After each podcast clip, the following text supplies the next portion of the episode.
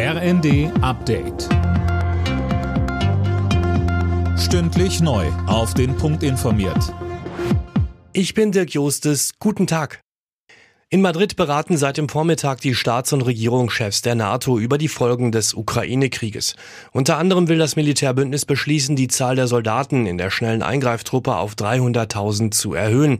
Dazu sagte Kanzler Olaf Scholz. Wir werden unsere Zusammenarbeit auch verbessern, indem wir die Staaten im östlichen Bereich der NATO besser schützen mit äh, einer besseren Zusammenarbeit und mit mehr Truppen, die auch stationiert sind, um konkret die Grenzen zu verteidigen für Fälle eines Angriffes.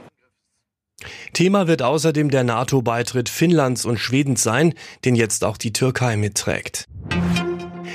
Unterdessen werden die USA mehr Soldaten nach Europa verlegen, das hat US-Präsident Biden auf dem NATO-Gipfel gesagt. Von dem Gipfel gehe die unzweifelhafte Botschaft aus, dass die NATO stark und geeint ist, so Biden.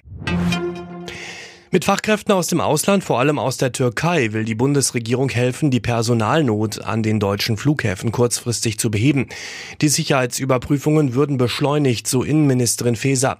Sie sieht aber auch Möglichkeiten auf Seiten der Flughäfen und der Airlines, das Problem zu entschärfen. Sie können die Fastlanes öffnen für wenige privilegierende Reisenden. Auch das entspannt und sorgt für weniger Schlangen bei der Sicherheitskontrolle.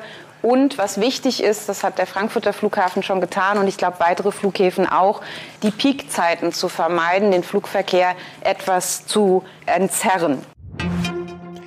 Im Missbrauchsprozess gegen den RB-Sänger R. Kelly wird heute das Strafmaß verkündet. Ihm drohen mehrere Jahre im Gefängnis bis hin zu lebenslänglich. Der 55-Jährige wurde bereits Ende September vom Bundesgericht in New York schuldig gesprochen. Alle Nachrichten auf rnd.de